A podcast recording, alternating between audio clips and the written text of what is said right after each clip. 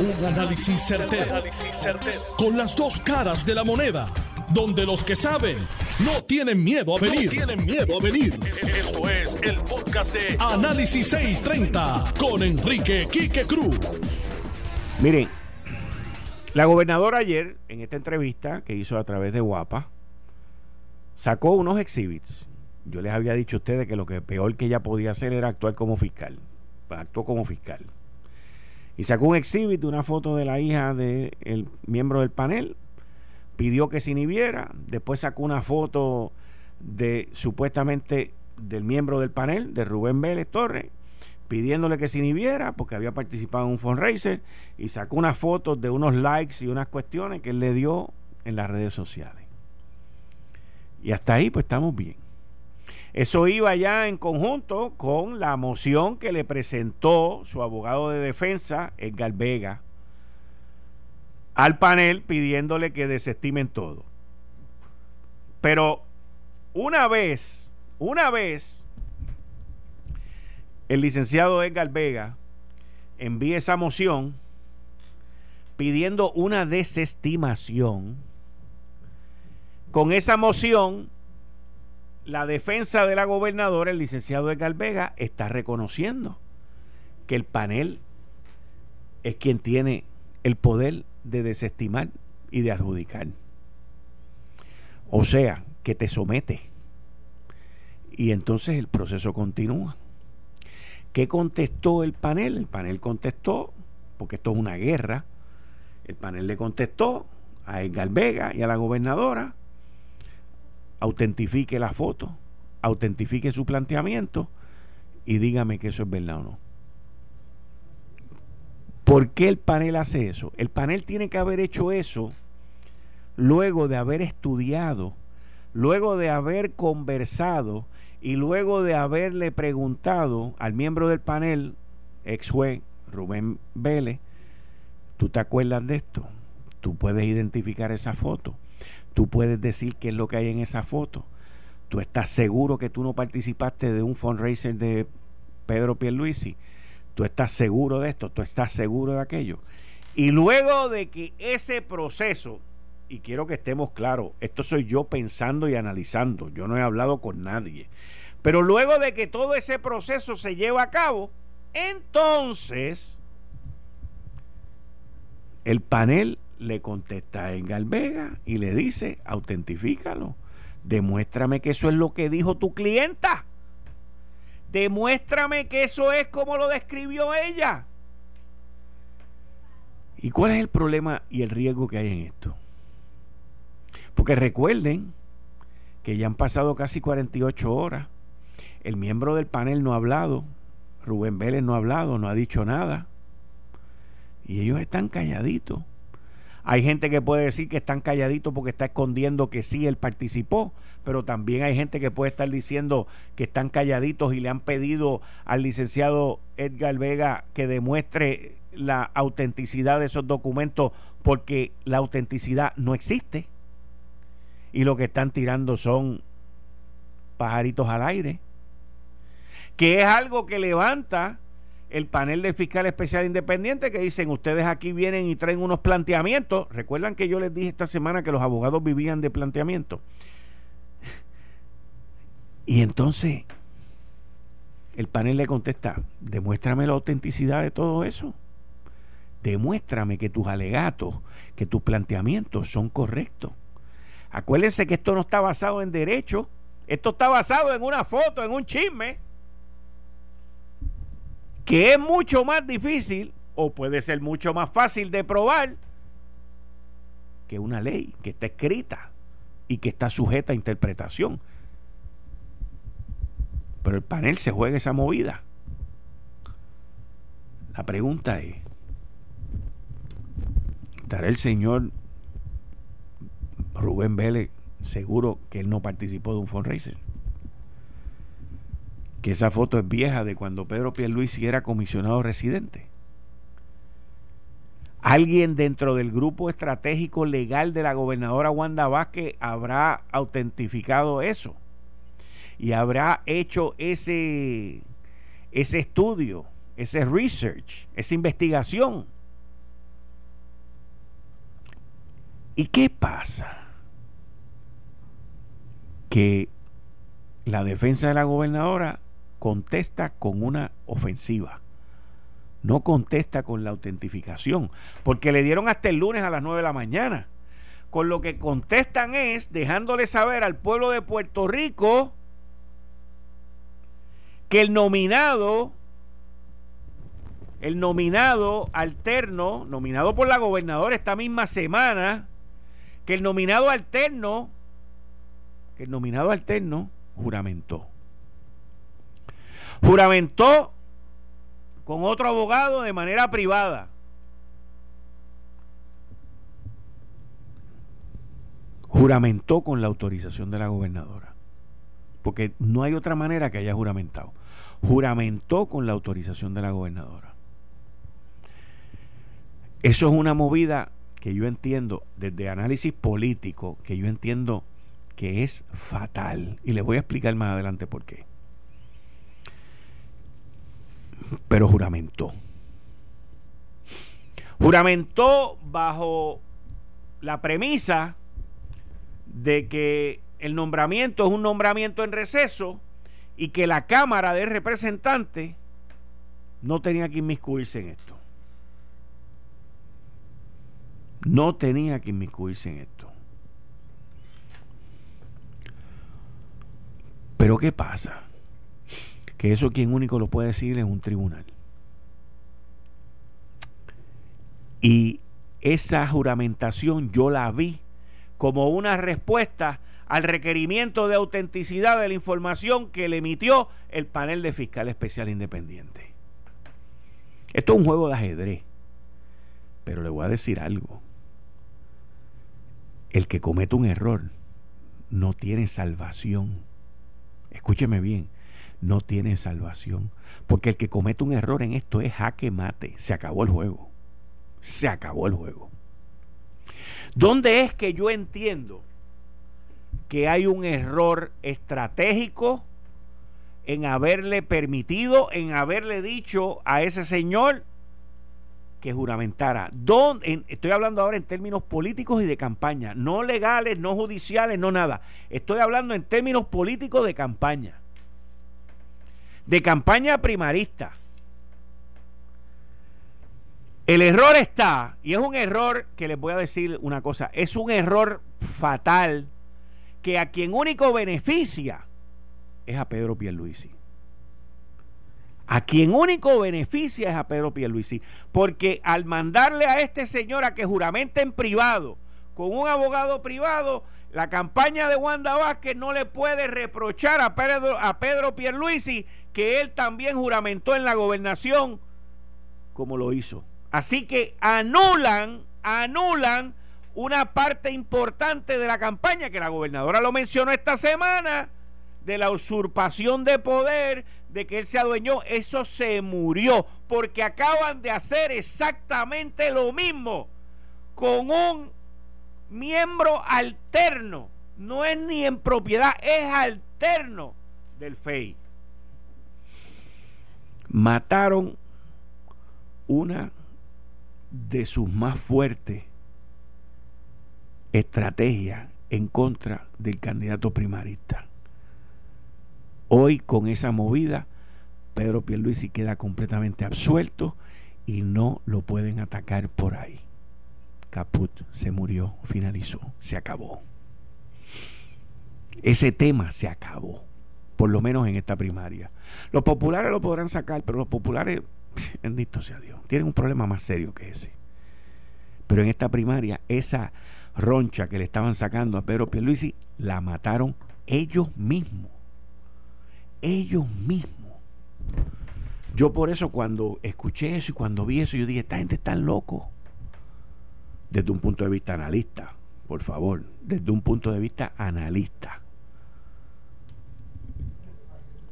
Entonces,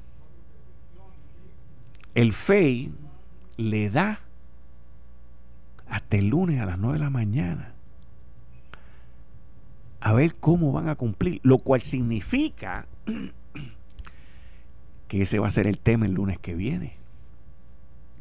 La semana que viene el tema continúa. Y por cada acción lleva una reacción, ya sea por parte del grupo legal y estratega de Wanda Vázquez o del FEI. Pero cada cual está moviendo su ficha una vez, una vez a la vez. Están pensando muy bien sus movidas y ambos están en la ofensiva. Mientras tanto, la guerra civil que hay en el Departamento de Justicia es evidente y es latente. Es evidente y es latente. Y la situación va a seguir empeorando. El problema que está teniendo o que va a tener en el futuro el Departamento de Justicia a quien le toque correrlo es que los referidos a justicia van a valer dos chavos. Van a valer dos chavos. Yo me pregunto si el Departamento de Justicia y la División de Integridad Pública, dirigido por la fiscal Forsyth, que tiene mucho tiempo ahí, yo me pregunto, ya me están escuchando, le estoy dando tiempo para que sintonice bien. Yo me pregunto, fiscal, si en ese referido que usted le hizo a Sandra Torre, usted examinó el expediente que está en ética, y si usted examinó que a Excel, anterior a que Excel radicara y se quejara, a él le habían radicado unas irregularidades. Y si usted tomó eso en consideración, solamente me pregunto, porque yo no soy abogado, yo no soy mucho menos fiscal, no, no conozco el derecho como lo conocen ustedes y mucho menos con la experiencia que tienen ustedes. Pero uno tiene que mirar el pasado, el presente y el futuro de lo que cada una de las personas que tienen su libertad y su vida entre ustedes ha hecho. Porque si yo como jefe someto unas querellas y unos cargos en contra de un empleado mío, una querella ante la policía de Puerto Rico, y luego ese empleado viene y sale por ahí corriendo y dice que yo estoy discriminando en contra de él. ¿Cómo toma eso la persona que va a evaluar eso? Porque si mi querella es correcta y es cierta y está fundamentada, cualquier acción que él tome después que yo he tomado, porque lo voy a votar, yo lo quiero votar, se puede meter en el fondo, se puede ir a tratamiento psiquiátrico y, y todas las cosas que les estoy diciendo la gente las hace porque las he visto me puede acusar a mí de discrimen, me puede acusar de lo que le dé la gana, de acoso, de lo que sea, pero la realidad es una, te iba a votar. Te iba a votar porque lo que tú hiciste fue ilegal y hay una querella. Me puede acusar de lo que te dé la gana, yo estoy tranquilo, yo estoy en paz. ¿Y cuál es el problema de todo esto? El Departamento de Justicia. La integridad el profesionalismo, la formalidad, la seriedad, lo metódico que son. Pero que quede algo claro también. Porque aquí es donde entra la lucha de que ahora esto yo no lo puedo perder, lo tengo que hacer valer. El referido que ustedes acaban de hacer contra Sandra Torre lo van a defender con uña, sangre y corazón porque saben que si cometieron un error y si se les cae, y si ya se había tomado una decisión por otra agencia sobre eso, entonces su credibilidad, su esfuerzo, su profesionalismo se cae con el de Wanda Vázquez. Así que la pregunta es, la pregunta que yo le hago a la gobernadora, a su equipo legal y todo es, ¿estará la solución? Escuche bien esto, porque esto es muy estratégico, muy detalle, muy detalle. ¿estará la solución del referido que le hicieron a la gobernadora en el referido que la misma persona le hizo a Sandra Torres? Yo entiendo que sí. Yo entiendo que sí. El equipo legal de la gobernadora ha enfocado sus cañones muy correctamente, porque no lo puedo criticar, lo han, lo han enfocado contra el FEI, contra la Oficina del Fiscal Especial Independiente. Pero ellos saben que el FEI es el arma, no quien aprieta el gatillo. La pregunta es, ¿a quién tú quieres inhabilitar? ¿Tú quieres que el arma se bloquee? ¿Que la pistola se, se choquee? ¿O tú quieres inhabilitar al que tiene la pistola para que no puedas volver a tocar la pistola? Y esto que yo les digo, yo espero que no suene complicado, porque he tratado de analizarlo y de ponerlo en perspectiva.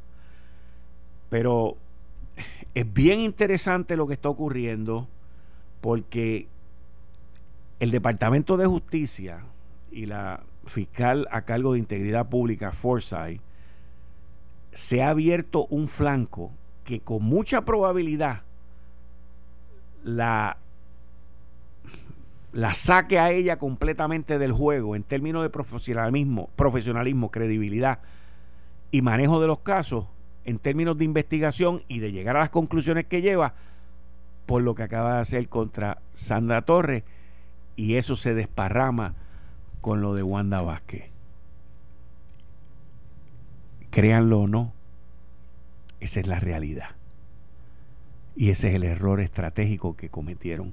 No solamente lo cometió el Departamento de Justicia, lo cometió también Excel Rodríguez. Porque a Excel le tenían una querella en la Policía de Puerto Rico, en la División Cibernético. La pregunta es si el Departamento de Justicia tomó eso en consideración o no. Porque si esta gente que hicieron esa investigación no tomaron eso en consideración, no tomaron en consideración todo lo demás que hay detrás de eso, que está documentado y que está escrito, entonces se fueron a pique con lo que pasó con Wanda Vázquez.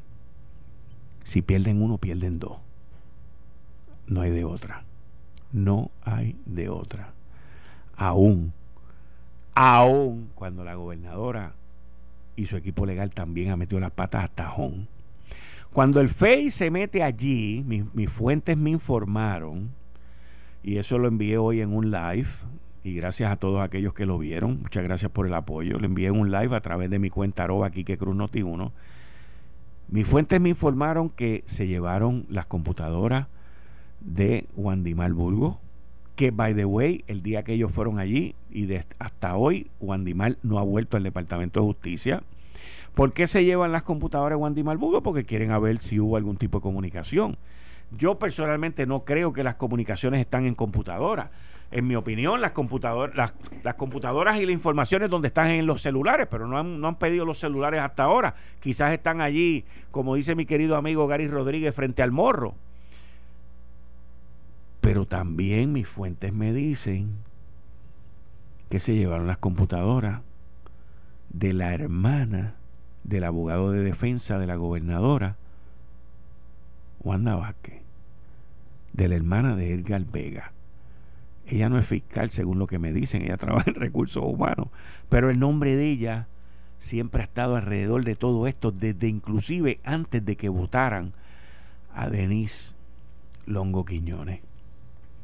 El nombre de ella siempre ha estado en toda la información que me han dado mi fuente y la computadora de ella se la llevaron.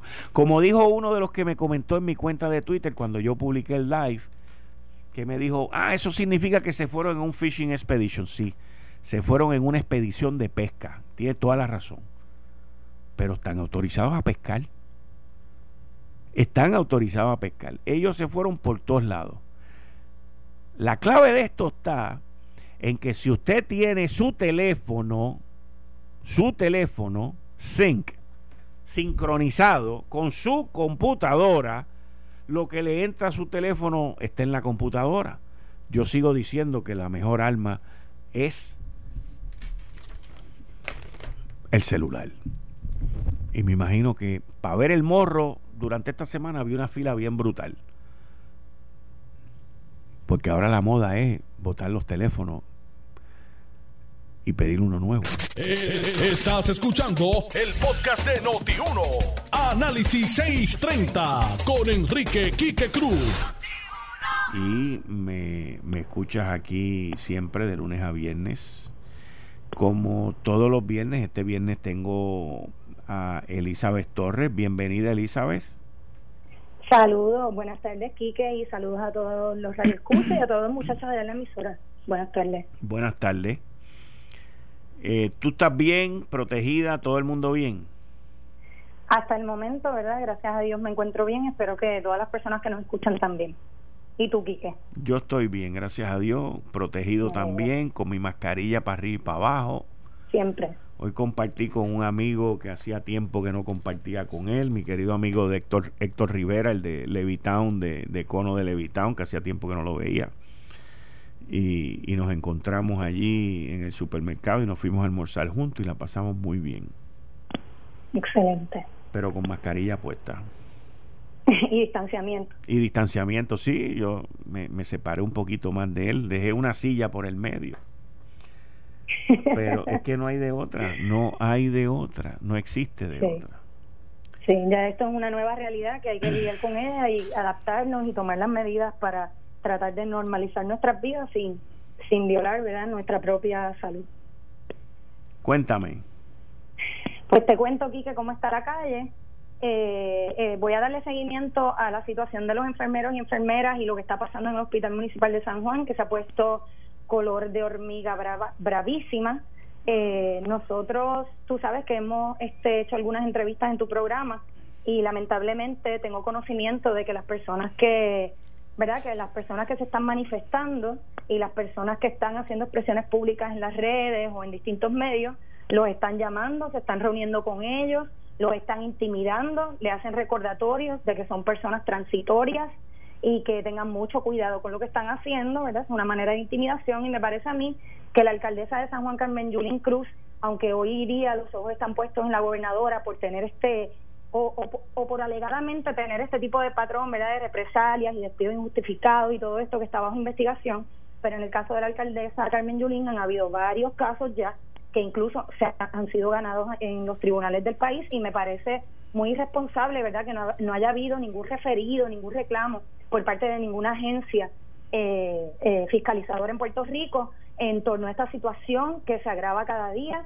el sindicato, ¿verdad?, que últimamente ha estado un poquito más activo ante las quejas de los propios empleados de su, de su inacción, ¿verdad?, en todo, en todo esto, le dijeron a la, a la señora Carmen Yulín Cruz que hizo unas manifestaciones a través de un video live donde básicamente a, a, la persona que habló en tu programa la semana pasada le llamó embustera, le llamó em, embusteros a los empleados porque están habiendo casos de COVID, Quique, que no están saliendo a la luz pública que no se les está notificando a la persona que sale positivo hasta hasta varios días después, aún cuando ya tienen los resultados, incluso eso ya trascendió a la luz pública también. Hubo una enfermera que se enteró a través de Facebook que ella había dado positivo porque los empleados están muy temerosos y, y hay muchos empleados pues, que de alguna manera están filtrando la información porque entienden que es una falta de respeto a la vida de estos empleados y su seguridad el no decirles con tiempo, ¿verdad? Eh, sobre los resultados positivos de sus pruebas. Incluso alegan los empleados que el área de espera de aquellos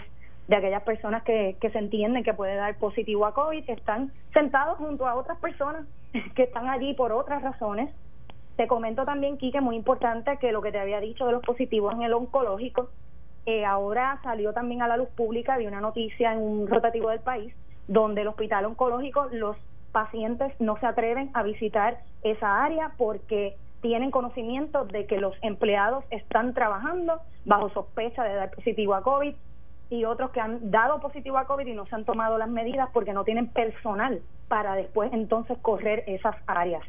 Y que yo hago un llamado a las autoridades pertinentes a que se adentren en esta situación que está ocurriendo en el municipio de San Juan y que a la señora Carmen Yulín Cruz deje de jugar con la información, deje de ocultar información y cese de hacer este tipo de expresiones públicas porque la evidencia es contundente y en efecto, Quique, hay casos positivos que no están saliendo a la luz pública. Hmm. Pero ahí el municipio sacó un anuncio que para los residentes de San Juan tenían la disponibilidad de hacerse las pruebas moleculares. Del viejo San Juan, sí. Correcto. Eso es politiquería, Quique, porque es lo que te digo, yo me yo me concentro en lo que está sucediendo en el Hospital Municipal de San Juan porque tengo, pues tú sabes que yo estoy con todo este grupo, estoy trabajando también con los abogados de, las uniones que me dan información muy, muy, ¿verdad?, certera. Eh, de las uniones, estás hablando de las uniones no unionados. Sí, bueno, tú sabes que yo he sido muy crítica de esta gente, pero cuando se trata de conseguir información, pues hay que aunar esfuerzo porque mi único propósito es que ellos me, den la información concreta para yo llevarla aquí a tu programa y también a, eh, los empleados son los que me hacen llegar esta información. Y como te digo aquí, que estos empleados que se están manifestando de una u otra manera, se le han suspendido las vacaciones regulares que comenzaban esta semana, se han cambiado los turnos a estas personas, los envían, por ejemplo, se de uno que estaba en Carolina, justo al lado de su casa, lo enviaron a Cagua y ahora él no tiene cómo llegar hasta Cagua eh, continúa el mal manejo, ¿verdad?, de, de, la cuestión de los resultados de las muestras de COVID, empleados positivos que no lo saben y lo que te digo, eh, piden están pidiendo certificado médico por un solo día de ausencia, este que eso es ilegal. Eh, la directora de enfermería, ¿verdad?, de, de, de allí del hospital, eh, nunca está disponible para, para atender estas quejas relacionadas con, con el asunto de los COVID, de, de, la, de las muestras que dan positivo a COVID eh, hay amenazas de quitar días de trabajo. Yo te digo, eh, Quique, hay amenazas incluso que Yulín ha hecho diciendo que si ella pierde las primarias va a haber repercusiones. Lo que yo estoy hablando es que si... Pero eso ella se lo ha dicho a empleados. Eso ella se lo ha dicho a empleados. Sí, a varios. A varios empleados porque fue en una reunión. Y entonces, ¿qué pasa? Que los empleados tienen mucho miedo. En la última manifestación pequeñita que ellos hacen, no hubo casi gente porque están bajo amenaza. Lo que estoy diciendo es, esto tiene que ser investigado porque los empleados, que son la primera línea ante esta pandemia que está saliéndose de control, no pueden estar trabajando bajo estas condiciones, Quique, de amenazas. Ellos tienen miedo porque no están hablando claro con, con la cuestión de, los de los resultados de las pruebas. Como es lógico, ¿no? Sí. Ah, ya rayo. ¿Qué pasó ahí, Chief? ¿Se cayó? Ok. Está bien.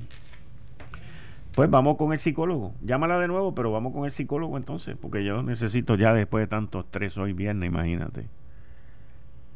Buenas tardes, doctor, ¿cómo está usted? Buenas tardes, Quique, saludos y buenas tardes, Arisa, y a todos los radiodientes. Uno siempre estar con ustedes. No, muchas gracias. ¿Cómo está usted, doctor, y su familia? Muy bien, muy bien. Eh, yo me encuentro fuera de mi casa, ¿verdad? Porque estamos trabajando en la oficina, pero estamos muy bien. Un diluvio, de hecho. ¿De verdad? un diluvio, sí. En, esa área de la montaña, cuando yo bajaba, era un diluvio. Así que gloria a Dios por eso. Lo necesitaba. Sí, oye, hoy el día ha estado lluvioso. este Se ha visto. Yo espero que haya llovido donde tiene que llover, porque ese es el otro. Ese es el otro tema.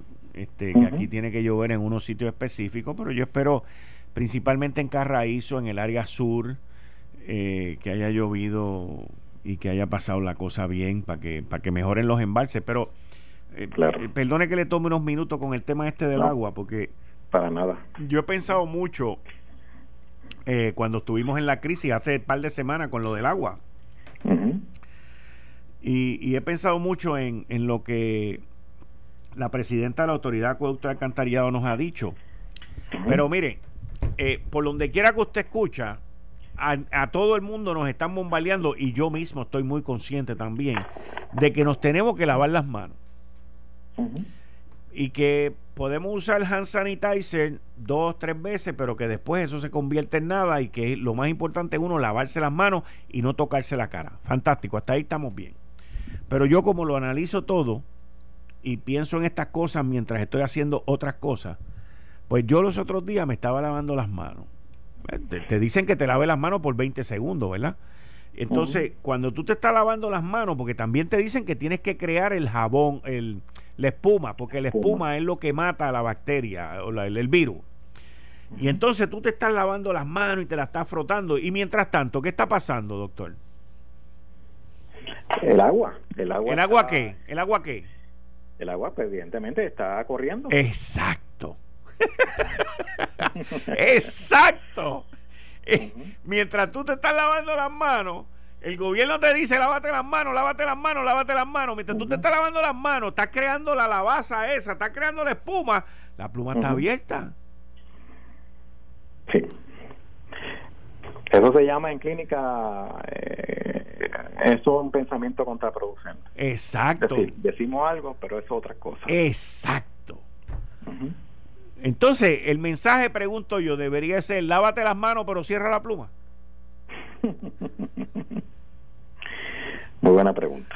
Se lo, adelante, le, cogí ahí un par de minutos, pero dele para no, no, es, interesante y es disonancia cognitiva es un modelo que habla sobre eso. Es muy bueno que alguien, algunos podamos buscar y, podamos aprender. Eh, yo voy a, mi participación es corta, pero me parece muy pertinente porque voy a hablar sobre la fragilidad de la vida.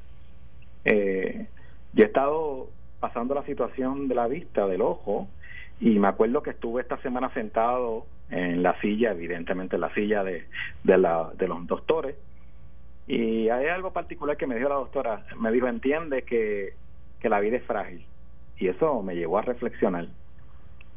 Eh, y esto no tan solo en el contexto personal de lo que hemos vivido, que yo he vivido, sino también en contexto del COVID. Eh, hay que entender que la vida es frágil y, y se aproximan ¿verdad? Durante la próxima semana, otros proyectos de sociales, ¿verdad? Y, de desarrollo y de política. Eh, pero yo lo que invito es que debemos de detenernos y, y, aprender lo que nos está enseñando el COVID, es ser sensible y darle valor a lo que realmente vale, a lo que realmente debería de nosotros eh, proveerle ese espacio de valor. Yo creo que para ser frágil y reconocer la fragilidad de la vida tenemos que ser agradecidos y agradecidas. Yo tengo que agradecer que amanecí. Yo no sé si usted conoce, pero hay un porcentaje enorme de personas que se acostaron anoche a nivel mundial y nunca se levantaron. Pasaron a morar con Dios, fallecieron, etcétera, etcétera. Y nada más abrir los ojos es una razón de agradecimiento a lo que sea, a lo que usted crea, eh, a la vida, de parte de que por lo menos pudo levantarse una vez más, un día más de vida. Segundo, hay que ser sensible a, los que otros, a las otros y otras que no viven bien. Esta mañana estaba leyendo, ¿verdad?, el, el, el, tweet o la información que, que me remitió y evidentemente que pensamos nosotros los que estamos afuera que no estamos enfermos y gloria a Dios por eso, ¿verdad? Pero aquellos que están en sala de emergencia, aquellos que están en, en intensivo, ¿quién trabaja el dolor de esa familia o el dolor también de esas personas o del personal que está atendiendo esa situación. Así que hay que entender y, ser sensible con, con aquellas personas que no están bien. Tercero, tenemos que tener valor al altruismo, ayudar. Los frágiles y los vulnerables, tenemos que manejarlo nosotros unos y a otras. En esta cuarentena el dolor, la pérdida, la necesidad económica, eh, es, increíble el dolor colectivo y la necesidad colectiva. Hay que nosotros y nosotras manejar y trabajar ese elemento. El valor del auténtico es otro elemento, otra realidad que yo expongo. Tenemos que recuperar el valor de que somos auténticos tenemos los criterios, tenemos la formación igual a todos, a todas, pero hay un elemento que nos caracteriza a cada uno de nosotros y a cada uno de nosotras también. Hay otra, otra realidad que es importante que trabajemos, es cómo manejamos las crisis. Y las crisis es, es inmensa la cantidad de crisis que se están manejando y estamos manejando día a día aquí, que eh, es impresionante no tan solo las crisis de adultos, sino también de menores que se están desarrollando.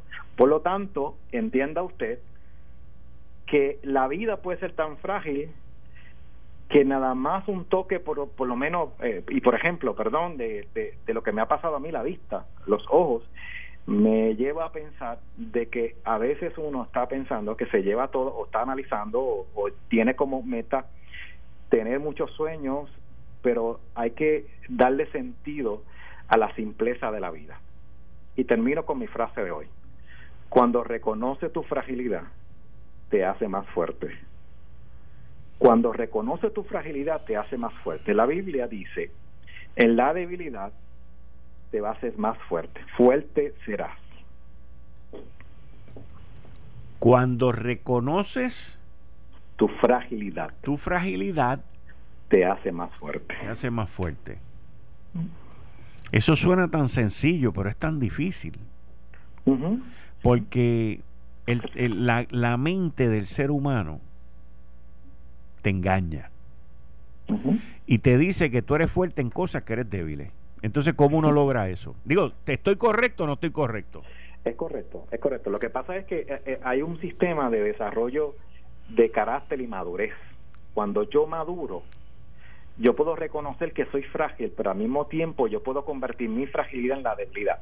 Si yo oculto mi fragilidad, ¿verdad? Y la y no entiendo de que tengo unas áreas para mejorar, realmente voy a tener unas dificultades, pero lo que lo, el contexto que trabaja la frase de hoy es, oye, reconoce que en la simpleza de la vida hay fortaleza.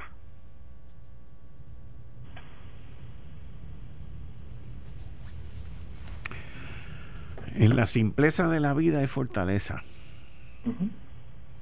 Yo a través de los años he llegado a la conclusión de que si uno logra controlar los pensamientos, uno puede vivir una vida feliz. ¿Eso encaja con lo que usted está diciendo? Eh, tiene, ese es el principio de, de la frase de hoy, precisamente. Lo más simple que son los pensamientos, si yo lo trabajo, yo voy a ser fuerte porque voy a desarrollar estrategias para manejar lo que parece ser la debilidad de pensamiento o funcional también.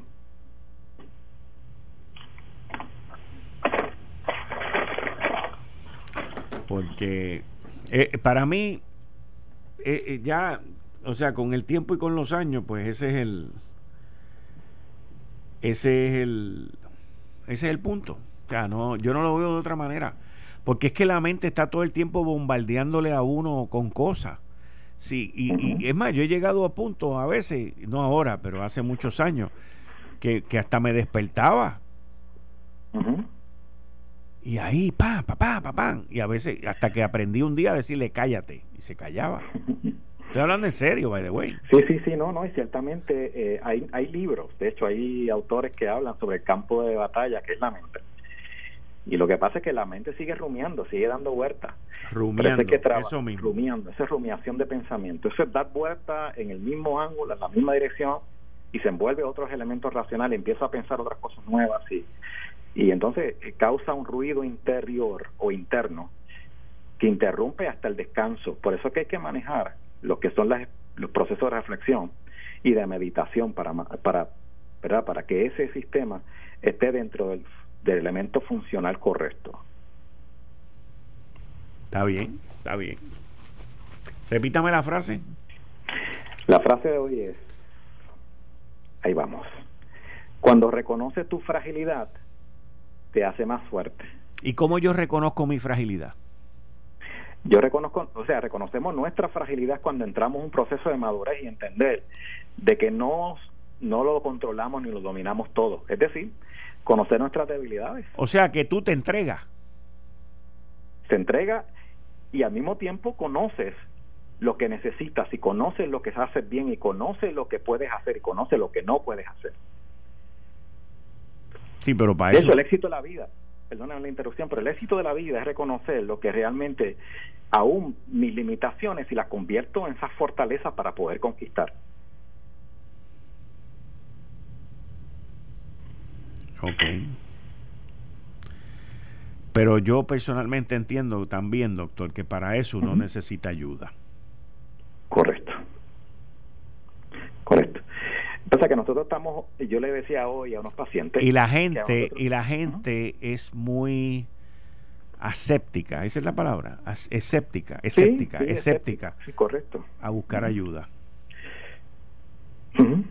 Precisamente yo le decía a unos pacientes que el, el poder reconocer que necesitamos ayuda es el principio de la transformación y el cambio. Pero eso requiere madurez, requiere compromiso también. De hecho, requiere un 100% de compromiso. Sí, pero la mayoría de la gente no son maduras tampoco. Ahí está una dificultad. Ah, porque digo, yo no soy psicólogo ni nada, pero yo entiendo que la mayoría de la gente no es madura. Bueno, eso se llama inteligencia emocional, ¿verdad? exacto, sí. Y cuando lo comparamos entre hombres y mujeres, yo diría que las mujeres son más maduras que los hombres. Eso dice la literatura también, correcto, correcto, y, tienen y son más fuertes. De hecho, es el es el género fuerte eh, dentro de sus contextos biológicos. Ciertamente que una de las mayores problemáticas que tenemos en el país es la inteligencia emocional. Buscamos mucha inteligencia global, pero no maduramos, no entramos en los procesos de, desarrollar estrategias correctas de juicio, juicio correcto. Por eso son los errores del gobierno. Déjeme contextualizar en términos de lo que está pasando socialmente. Ese es el rol del gobierno en la actualidad. Mucha gente inteligente, muchas personas capaces, pero con inteligencia emocional para tomar juicio, para tener juicio, hay ¿verdad? Eh, algo que hay que analizarlo y reflexionar sobre eso. Está bien, está bien. Pues muchas gracias de nuevo, doctor. Para servirle, gracias a ustedes. Siempre a las órdenes. Okay, Esto fue el, podcast de Notiuno. Análisis 630 con Enrique Quique Cruz. Dale play a tu podcast favorito a través de Apple Podcasts, Spotify, Google Podcasts, Stitcher y notiuno.com.